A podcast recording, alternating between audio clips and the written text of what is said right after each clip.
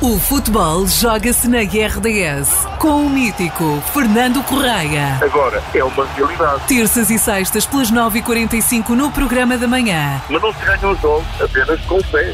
Ganha os jogos também, ajudando melhor que o adversário. Fernando Correia, o homem do futebol e da comunicação, está na RDS. A, a minha voz não pode, de forma nenhuma, ser calada. Uma oferta de. Restaurante o Bispo, junto à Bahia no Seixal, uma referência na gastronomia portuguesa. Fernando Correia, o homem do futebol e da comunicação, está na RDS. E é para o Fernando que cumprimentamos, para o Fernando dizemos bom dia, viva! Olá Paula, bom dia, viva! Ó Fernando, hoje falamos de quê nesta, nesta manhã de terça?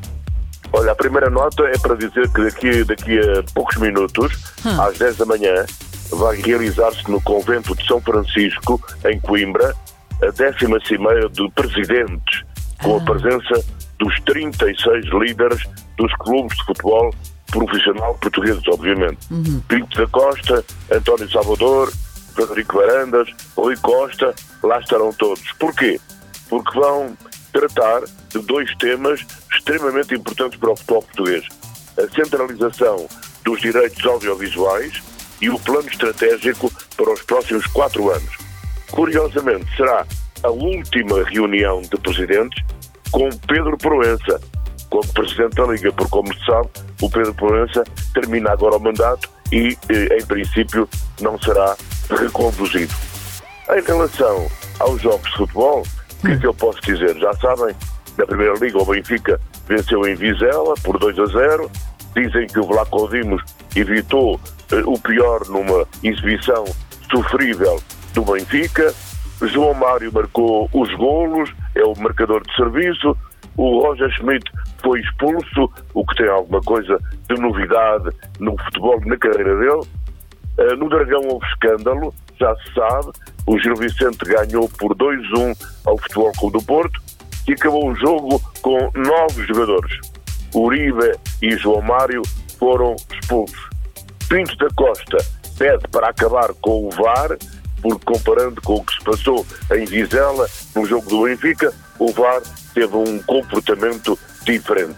Bom, eu não, não sei se é verdade ou é mentira, mas é mais uma afirmação de Pinto da Costa, que aliás até completou a sua ideia dizendo, sendo assim, não vale a pena estar a gastar dinheiro com o VAR porque só serve para desvirtuar a classificação. Olha, é um bom tema para eles tratarem hoje na Cimeira de Presidente. Por exemplo? O Sporting, o Sporting ontem à noite venceu o Estoril por 2-0. O Trincão marcou um golo a Messi, que foi considerado o Messi pela FIFA o melhor jogador do mundo na atualidade. Ai, Cristiano Ronaldo, ai, ai. No derby minhoto, o Vitória obrigou o Sporting de Braga a marcar passo. O Vitória ganhou por 2 a 1. Entretanto, competições europeias, como é que estamos? O Benfica joga com o Clube Bruges, mas só no dia 7 de março. O Futebol Clube Porto defrontou o Ricardo Soares. Ainda não começou a exercer, mas vai ser na próxima jornada. O Pepe fez no passado sábado 40 anos, mas joga, meus amigos, como se tivesse 20. Um exemplo de trabalho a seguir pelos mais novos.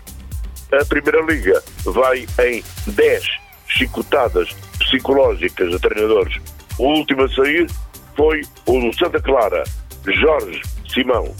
E eu vou sair também porque está um frio danado. Vou-me aquecer ali no quentinho do ar. Então, bom dia. Até sexta-feira. Até sexta, Fernando. Um bom dia para si. Obrigado igualmente.